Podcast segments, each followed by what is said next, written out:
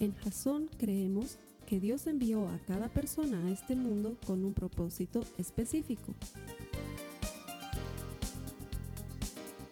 Nuestra misión es ayudarte a que tengas una relación personal con Jesús y a través de ella encuentres ese propósito para tu vida.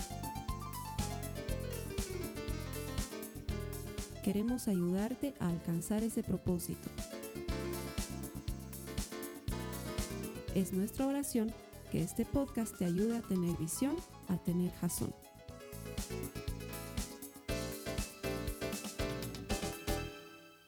Hoy estamos dando inicio a una nueva serie. Esta serie se llama Semilla en Entrenamiento. Ya verás por qué vamos a ir desarrollando esta temática. Principalmente el objetivo es ayudarte a que esta época que es tan extenuante, tan difícil, tan incómoda para muchos de nosotros, en lugar de ser una temporada de pérdida, se transforme en una época de crecimiento, de mejora. Porque estoy seguro, primero, que no es casualidad que lo estemos viviendo. Sé que Dios va a sacar algo mejor de lo que estamos experimentando. Y sé que si nos abrazamos de Jesucristo, que si no quitamos nuestros ojos de Él, si seguimos con nuestras esperanzas puestas en sus promesas que siempre se cumplen, esto que estamos viviendo en algún momento lo vamos a recordar como un momento, como una etapa, como un tiempo de crecimiento. Pero para eso necesitamos preparar nuestra mente, nuestro corazón para eso, porque entre tanta noticia mala, entre tanta dificultad, es muy fácil enredarse, pensar que todo está perdido y que esto es una situación de la cual no vamos a terminar de salir nunca, no vamos a sacar ningún beneficio. Si te pones a estudiar las escrituras, te vas a dar cuenta que no es la primera vez que Dios tiene que trabajar en los corazones de las personas a través de circunstancias difíciles. Vámonos al Antiguo Testamento y veamos cómo a Dios le tomó entre más o menos tres semanas a dos meses, más o menos, sacar completamente de Israel, perdón, de Egipto a Israel. Es decir, ese tiempo, esos 400 años sí que los israelitas estuvieron cautivos en Egipto, terminaron con las diez plagas que duraron entre tres semanas a dos meses como mucho. Ese es el tiempo que le tomó a Dios sacar a Israel de Egipto. Pero le tomó 40 años sacar a Egipto del corazón de Israel. Sí, los israelitas habían salido de su vieja vida, pero su vieja vida no había salido de ellos.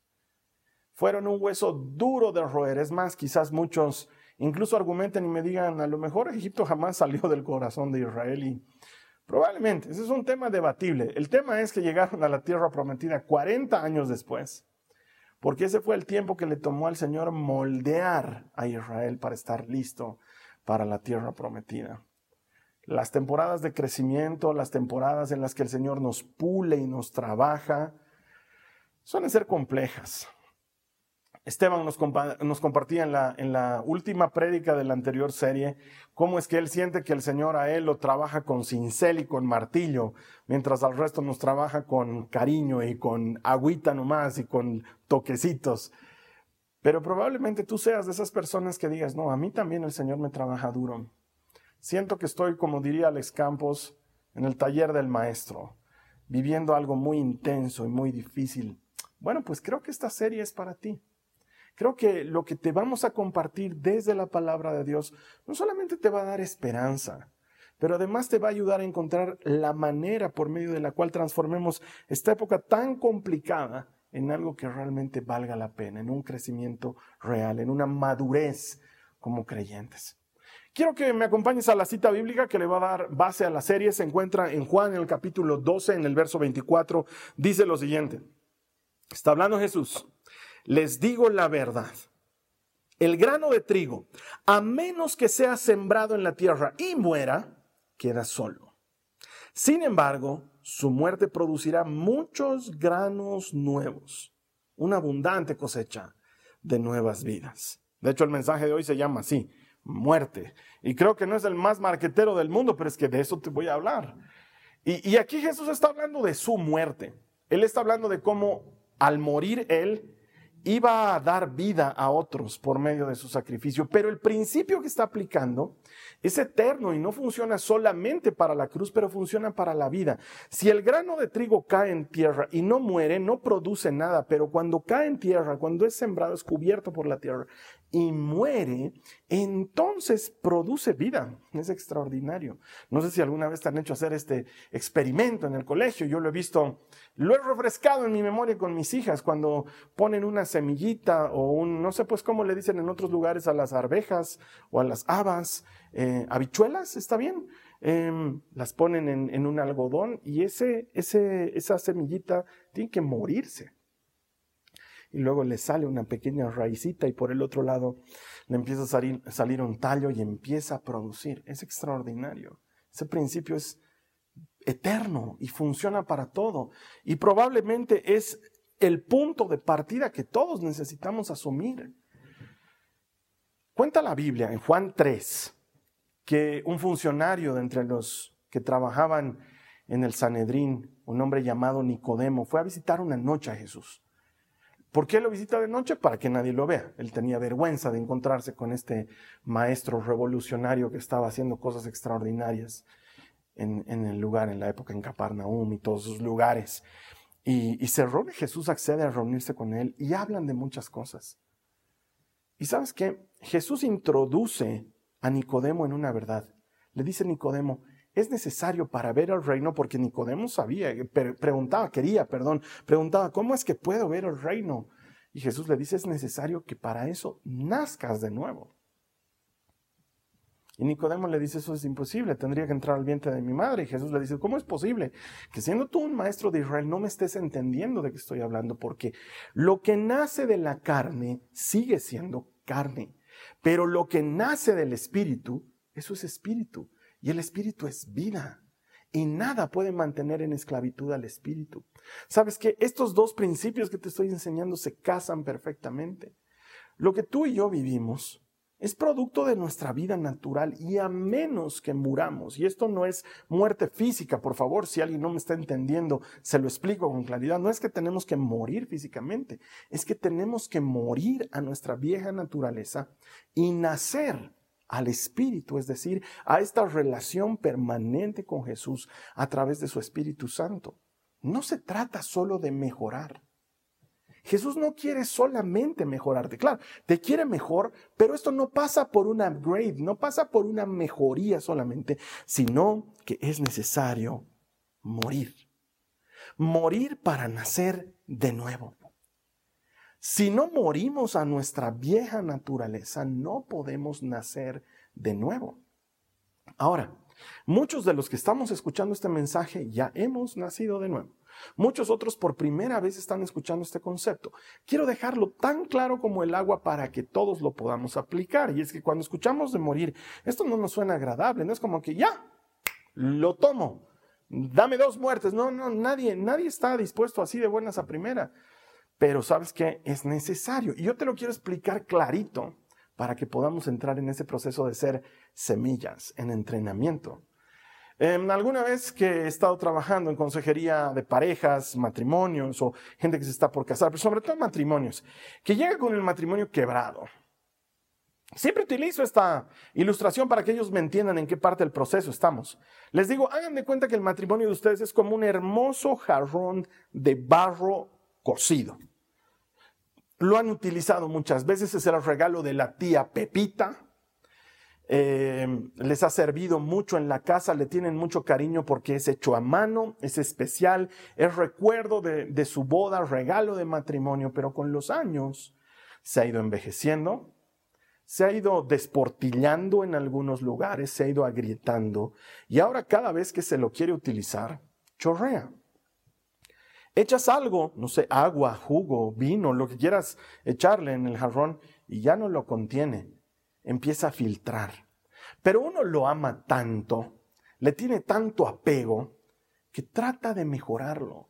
Entonces lo curas, ¿no? Le pones pegamento o tal vez un poco más de, no sé nada de alfarería, no sé si lo que estoy diciendo es correcto, pero tal vez le pones un poquito más de barro, no tengo idea, estuco, tratas y todos los pegamentos que pones solamente sirven para que lo que sea que estás utilizando dentro de ese jarrón tenga un mal sabor. Ya no sabe natural, ya sabe al pegamento que le pusiste. Y entonces les digo, ¿sabes qué? Tu matrimonio está en este punto. Tal vez lo que necesitas es un jarrón nuevo. A veces hay que llegar a ese punto de aceptar y decir, ya no es una cuestión de mejorar, es una cuestión de hacer las cosas nuevas. Mira lo que dice Pablo, en perdón, en Filipenses, en el capítulo 3, corrijo, Filipenses, capítulo 3, los versos 10 al 14. Dice, quiero conocer a Cristo y experimentar el gran poder que lo levantó de los muertos. Quiero sufrir con Él y participar de su muerte para poder experimentar de una u otra manera la resurrección de los muertos. No quiero decir que ya haya logrado estas cosas, ni que ya haya alcanzado la perfección, pero sigo adelante a fin de hacer mía esa perfección para la cual Cristo Jesús primeramente me hizo suyo.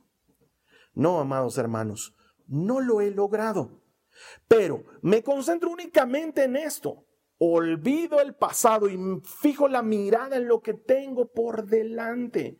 Y así avanzo hasta llegar al final de la carrera para recibir el premio celestial al cual Dios nos llama por medio de Cristo Jesús. Todo esto que está diciendo Pablo es duro y difícil. Y claro, él también lo está hablando en el sentido literal de la muerte, de quererse morir como Cristo murió para resucitar con él. Está hablando de esto, pero también está hablando de este otro proceso, de sabes que no he llegado a todas las cosas que Cristo tiene para mí, pero no lo voy a poder hacer si sigo mirando lo que está atrás. No voy a poder, necesito solamente mirar al frente y a veces eso requiere esta muerte de la que te estoy hablando, no física, esta muerte a tu vieja naturaleza. Porque de todas maneras tratar de mejorar suele ser penoso y difícil y mucho más complicado si vienes de una caída, si vienes de haber fallado en algo, si tienes algo que no está funcionando bien, no sé, una carrera trancada en la universidad, inconclusa, o una relación de pareja que está ahí, que, más parece un ring de pelea que una relación de pareja, o a lo mejor una relación tensa con hijos o con tus padres. Eh, cuando vienes de algo así es mucho más difícil porque no hay vistos de solución, cuando no hay comunicación en la casa, cuando no hay vías de salida a una tranca que tú tienes en tu mente mientras estás eh, tratando de sacar tu tesis, por ejemplo. Esas cosas todavía hacen que sea más difícil porque ¿cuándo lo voy a lograr? ¿Cómo voy a poder mejorar en esto? Y sabes que quizás la respuesta está por otro lado. Te cuento algo que nos cuenta la Biblia en el libro del profeta Jeremías. Dios le dice a Jeremías, quiero que vayas a la casa del alfarero y que mires cómo trabaja. Entonces Jeremías va a la casa del alfarero y lo encuentra trabajando. Y la Biblia dice que el alfarero toma un pedazo de barro, le pone agua y lo empieza a trabajar en su máquina. Disculpen que no conozca el nombre de la máquina en la que trabaja el alfarero, pero está trabajando en ella. Es esa máquina tipo Ghost que da vueltas, ¿no ve? Que te sirve para modelar el barro. Y la Biblia cuenta cómo él está armando una especie de frasco, pero que en medio del proceso el frasco se daña, mientras lo está trabajando se daña. Y el alfarero, en lugar de tratar de mejorarlo, lo que hace es deshacerlo completamente para comenzar de cero, para comenzar de nuevo. Y luego el Señor habla con Jeremías, le pregunta, ¿qué ha hecho el alfarero? Jeremías relata todo lo que yo te he contado y el Señor le dice, ¿acaso no puedo hacer lo mismo que hace el alfarero con ustedes, casa de Israel y de Judá? El Señor tiene todo el poder para comenzar las cosas de cero, para hacerlas bien. ¿Sabes qué necesita? Un pedazo de barro dispuesto a quebrarse dispuesto a renunciar, dispuesto a morir. Quizás lo que Dios te está diciendo es necesitas comenzar de nuevo. Fresh start. From scratch, como dirían los gringos, de cero, desde el inicio. Tomar lo que hay porque ya está muy dañado y que muera. ¿Qué me estás diciendo, Carlos Alberto, que me tengo que divorciar? No. Te estoy diciendo que hay que construir de cero. Tengo que dejar mi carrera universitaria para nada. Pero como lo has estado haciendo hasta ahora, te ha llevado a donde estás ahora. Tal vez lo que necesitas es ya que muera y hacerlo de una forma completamente distinta, involucrando al Señor en el proceso desde el día uno. Mira, Jasón tiene más o menos 12 años, un poquito más de 12 años. 12 años atrás, cuando iniciamos Jasón, yo decidí comenzar de cero otra vez. Oramos con mi esposa, nos encomendamos al Señor, ni siquiera sabíamos que íbamos a hacer una congregación. Solamente sabíamos que teníamos que comenzar de cero. Y eso me llevó a buscar al Señor de una manera como no lo había buscado antes. Yo ya tenía 18 años de conocerle para ese entonces, pero decidí comenzar de cero desaprender lo aprendido y volver a aprender de él con las mismas ganas y con la misma emoción, con el mismo entusiasmo de quien le conoce por primera vez. Encontrarle nuevamente el gusto a la lectura de la palabra, a mis momentos de oración, a mi curiosidad por entender el corazón de Dios. Decidí no hacer nada de lo que había hecho los 18 años anteriores y hacerlo nuevo completamente, reaprenderlo todo, para poder discriminar claramente entre lo que Dios quería para mí y lo que ya no tenía que ser parte de mi vida. No hubiera podido lograrlo si no hubiera estado dispuesto a que Dios quiebre todo y lo haga completamente de nuevo. Mi invitación en este mensaje es, no lo mejores. Lo que sea que te está teniendo ahí trancado detenida, sin poder avanzar, sin poder crecer, a lo mejor necesita ser quebrado por completo. Y sé que me vas a decir, Carlos Alberto, me estás pidiendo mucho porque es muy difícil lo que me estás pidiendo, pero no. Lo que te estoy pidiendo no, no significa que lo hagas sola o solo significa que lo hagas con la ayuda del Señor y que aprendas a entender entre lo nuevo que Dios tiene para ti y lo que necesitas dejar en el pasado. Eso es lo que dice Pablo. Ya no miro lo que está atrás, sino que me extiendo hacia lo que Dios tiene para mí al frente. Eso que me ha prometido, porque mirando atrás no voy a lograr nada. Y es que muchos de nosotros estamos agarrados a cosas de nuestro pasado, aún habiendo nacido de nuevo, aún habiendo entregado, eh, eh, habiéndole entregado nuestra vida a Jesucristo, seguimos aferrados a cosas que no nos dejan avanzar. De hecho, la muerte, esto que te estoy hablando, el, morir al hombre viejo, está muy relacionado con la misma muerte física que la Biblia nos explica de muchas maneras. Es, un tema bien recurrente en las escrituras. Está presente desde el pecado de Adán y Eva en el jardín. La consecuencia del pecado fue muerte. Y está presente en todas las escrituras y Dios quiere que Israel aprenda a distinguir entre el Dios de vida y aquellas cosas que son muerte y que son separación de su santidad. Es por eso que va a emitir para los israelitas una serie de leyes y de instrucciones relacionadas con cómo funcionaba el tema de la muerte. Hay algo de eso que te quiero leer que tiene una aplicación muy profunda para el día de hoy. Acompáñame, por favor, esto está en números, en el capítulo 19, los versos 11 al 13 está hablando el Señor y dice, el que toque el cadáver de un ser humano quedará ceremonialmente impuro durante siete días. Esta persona debe purificarse el tercer y el séptimo día con el agua de la purificación, no era cualquier agua. Entonces quedará purificada. Pero si no lo hace el tercer y el séptimo día, quedará impura aún después del séptimo día. El que toque un cadáver y no se purifique de la debida manera contamina el tabernáculo del Señor y será excluido de la comunidad de Israel, ya que no se roció con el agua de la purificación, su contaminación continúa. Quizás alguien me diga, uy, Carlos Alberto, lo que me estás diciendo me preocupa porque un familiar mío ha muerto, mi papá o mi mamá o alguien muy cercano, y yo lo he ayudado cuando ha muerto, lo, he eh, entregado a las personas de la funeraria o cosas por el estilo, peor aún si trabajas en una de estas cosas, digas, entonces, ¿qué me estás diciendo? Que estoy en pecado, ¿no? Quiero que lo distingamos bien para que sepas de qué te estoy hablando. En ese momento bíblico, el contexto de esto era el sistema sacrificial de los judíos. Ser impuro no era un pecado, quiero que lo entiendas bien. Una cosa es el pecado, otra cosa es la impureza ritual. Son dos cosas distintas. Para participar de los rituales en el tabernáculo, tú tenías que estar purificado. ¿Sí? Tenías que participar bajo las condiciones de pureza de eh, las leyes del sistema sacrificial. Esto no tiene nada que ver con el pecado, número uno.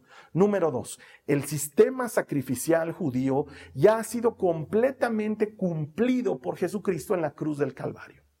Entonces ya no está vigente. Así que si tú has tocado algún cadáver, no me estoy refiriendo a eso. ¿Sí? No tiene ningún problema ni te ha dejado ningún tipo de impureza ritual porque nosotros ya no practicamos eso porque Jesús ya lo cumplió en la cruz del Calvario lo cumplió todo. Debemos recordar que Jesús dice, no he venido a abolir la ley, sino a darle cumplimiento. Él la cumplió en la cruz. Ya no hace falta sacrificio, ya no hace falta altar, ya no hace falta nada de lo que había en el sistema sacrificial, porque Jesús fue sacerdote y sacrificio al mismo tiempo, ¿sí? Pero aquí hay un principio sobre muerte y vida que sigue vigente y que es claro a partir de las escrituras. El Señor le está diciendo a la gente, no toques aquello que está muerto. Y muchos de nosotros vivimos amarrados a alguna cosa muerta de nuestro pasado. Muchos de nosotros no podemos avanzar porque seguimos tocando lo muerto que nos hace impuros. No sé, sigues fantaseando en tu celular con volver a esa vieja relación que termina, comienza de nuevo, termina, comienza de nuevo. Y entonces cuando te agarra la soledad, empiezas a entrar a conversaciones que no sé por qué sigues teniendo en tu WhatsApp, pero las sigues guardadas ahí. Y con la permanente tentación de decir, hola, perdido. Mientras sigas agarrada a eso, estás tocando algo que te contamina. Contamina tu mente, contamina tu corazón, te llena de ansiedad. ¿Sabes por qué? Porque no lo has dejado morir. Oh, mi hermano, mi hermana, siento que le estoy hablando a alguien en este momento. Hay algo que sigues tocando y que no lo has dejado morir. Es esa falsa sensación de la seguridad que te proveía el ayer. Es como el que, no sé, pues lo despidieron de cierta empresa o renunció a cierto trabajo, pero todavía sigue entrando a Facebook a ver cómo les está yendo, ¿no?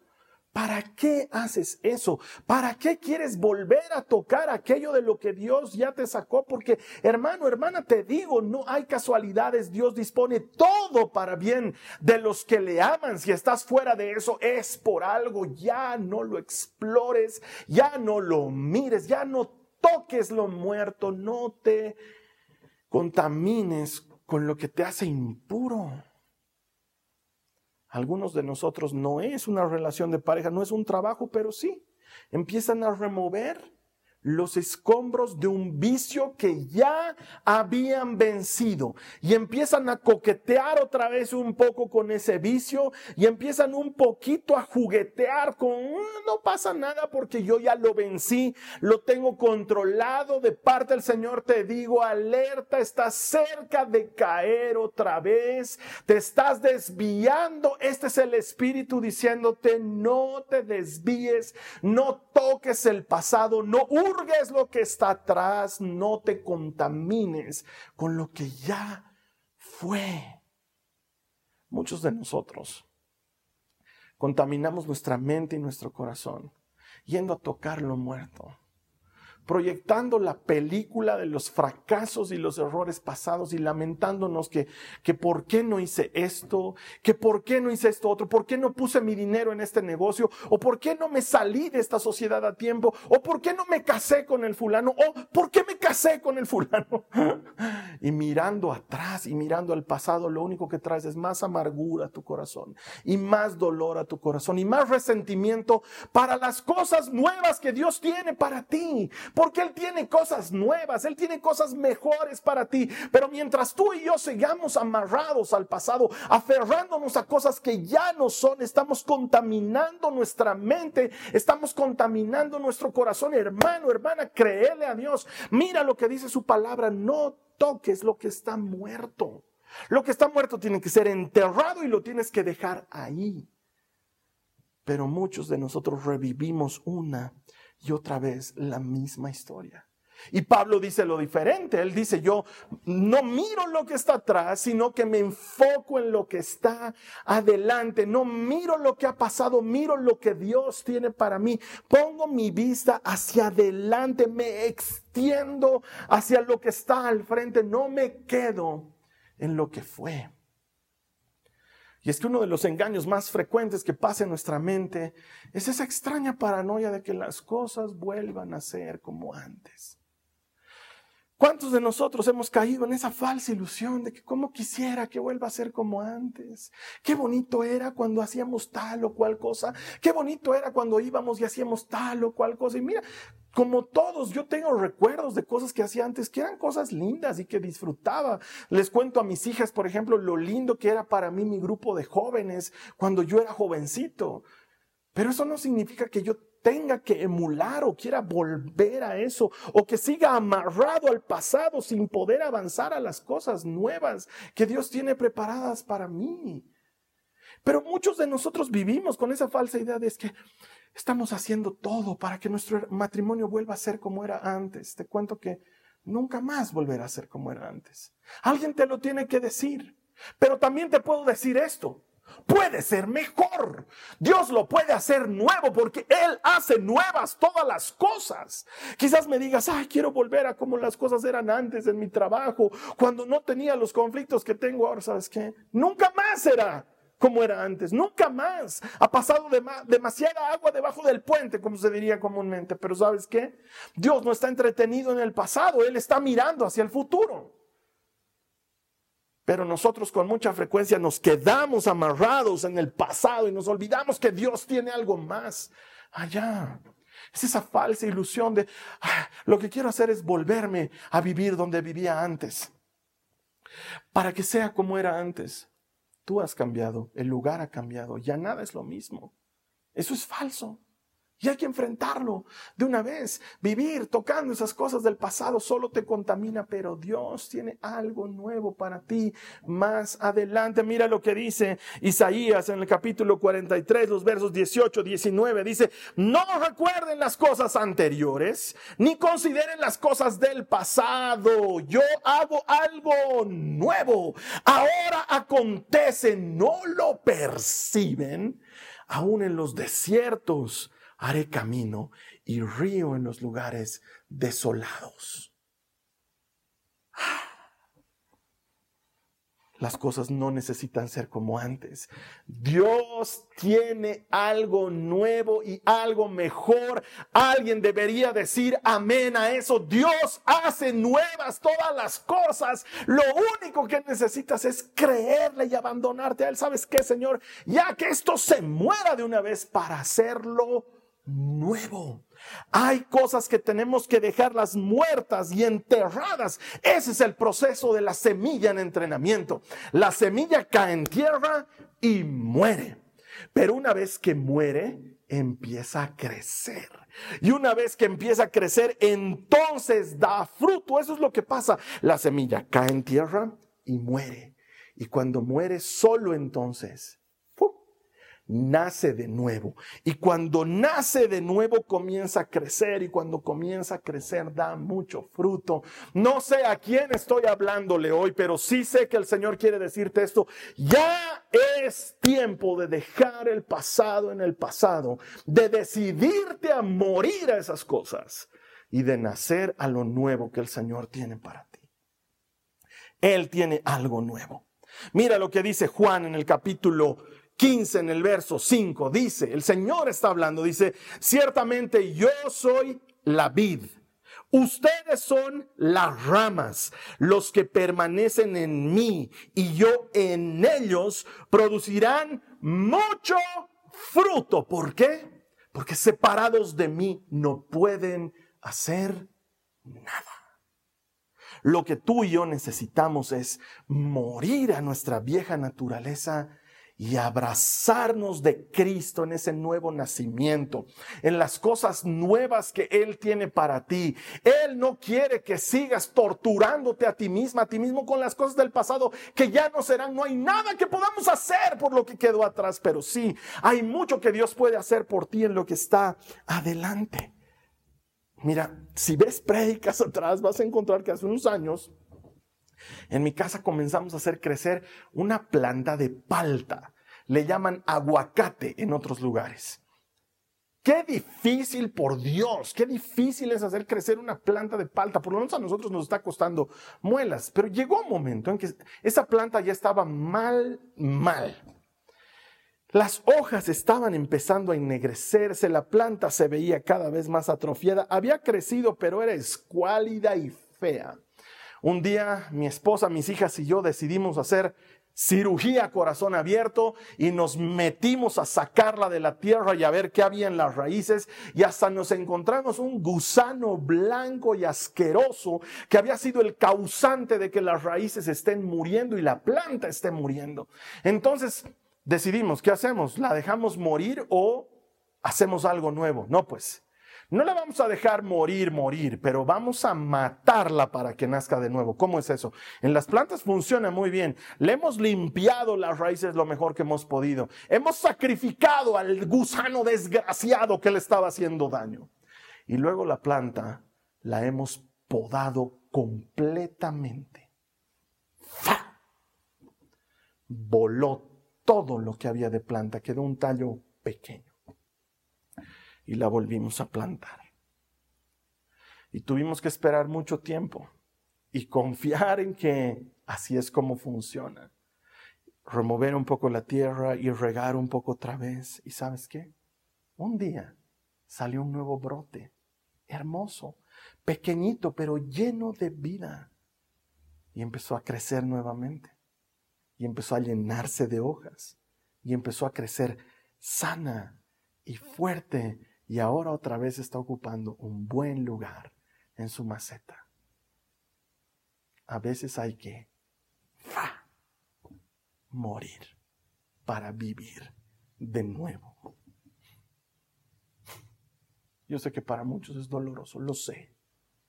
Pero no puedo decirte otra cosa que no sea lo que el Señor me ha mandado decirte. Ya no estés tocando lo muerto, ya muere de una vez, despójate, la solución no está en mejorar. Dios no quiere mejorarte solamente, Él quiere que nazcas de nuevo. Entonces, tal vez hay que morir algún sueño, tal vez hay que morir algún deseo, tal vez hay que morir alguna nueva esperanza. ¿Para qué? Ah, perdón, alguna esperanza antigua. ¿Para qué? Para que el Señor te dé un nuevo sueño y para que el Señor te dé una nueva visión y te dé una nueva esperanza, algo que nazca del corazón de Dios, algo en lo que puedas dar mucho fruto, porque el Señor sigue diciendo lo que leímos al principio, Juan 12, 24, les digo la verdad, el grano de trigo, a menos que sea sembrado en la tierra y muera, queda solo. Sin embargo, su muerte producirá muchos granos nuevos, una abundante cosecha de vidas nuevas. La invitación que te estoy haciendo es difícil. Es para hacer una oración audaz, para atreverte a llegar delante del Señor y decirle, quiebrame, aquí estoy. Me hace recuerdo una dinámica que hago cuando doy estas conferencias con las empresas. Es una dinámica bien bonita. Tenemos que parar a la persona protagonista de la dinámica en algo que esté elevado, alto, lo suficientemente alto como para que si se lanzara al piso se lastimara en la caída. Abajo estamos los demás, los compañeros del equipo, que vamos a recibirle en brazos.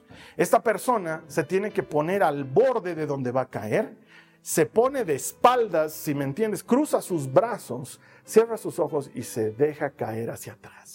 Y tiene que confiar de que el equipo la va a agarrar. No sabes a cuántas personas les cuesta esto hartísimo. Les da ese vértigo y sufren y hasta me dicen, por favor, yo no quiero hacerlo. Pero qué hermosa es la sensación de confianza cuando te sueltas y alguien te agarra. Hoy Dios está invitando a dar ese paso al vacío. Él te va a sostener. ¿Qué puedes perder si mueres a tu vieja naturaleza? Puedes perder tristezas, puedes perder ansiedad, puedes perder angustias, puedes perder dolores sin sentido.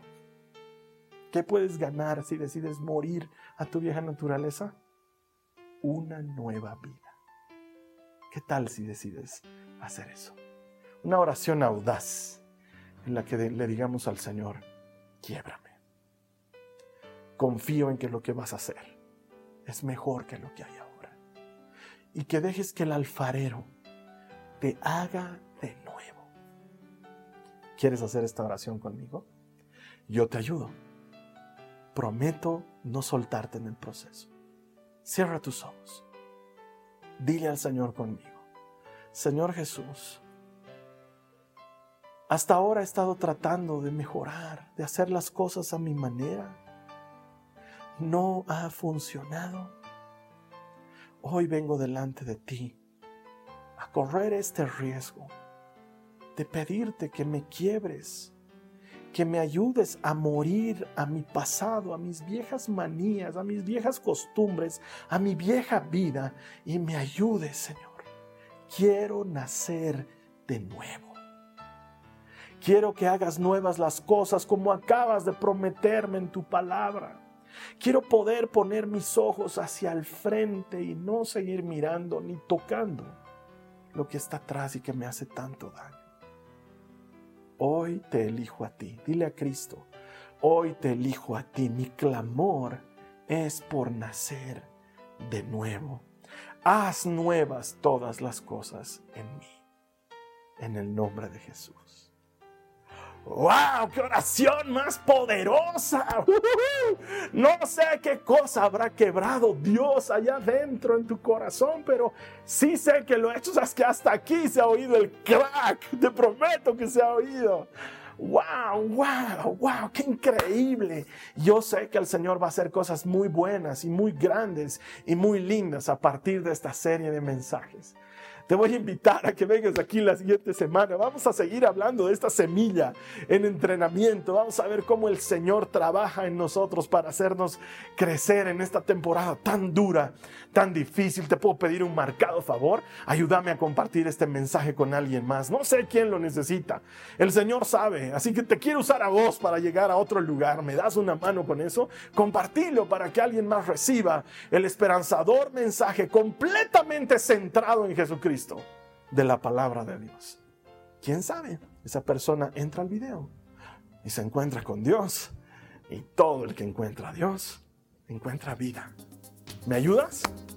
Yo te voy a estar esperando aquí la siguiente semana para entrenarnos en crecimiento. Esta ha sido una producción de Jason Cristianos con Propósito. Para mayor información sobre nuestra iglesia o sobre el propósito de Dios para tu vida, visita nuestro sitio web www.jason.info. Allí encontrarás muchos recursos para animarte en tu relación con Dios, enseñanzas, nuestro blog, prédicas y mucho más. Te lo deletreamos www.jazon.info. También puedes visitarnos en nuestro sitio en Facebook www.facebook.com barra Que Dios te bendiga abundantemente. Muchas gracias.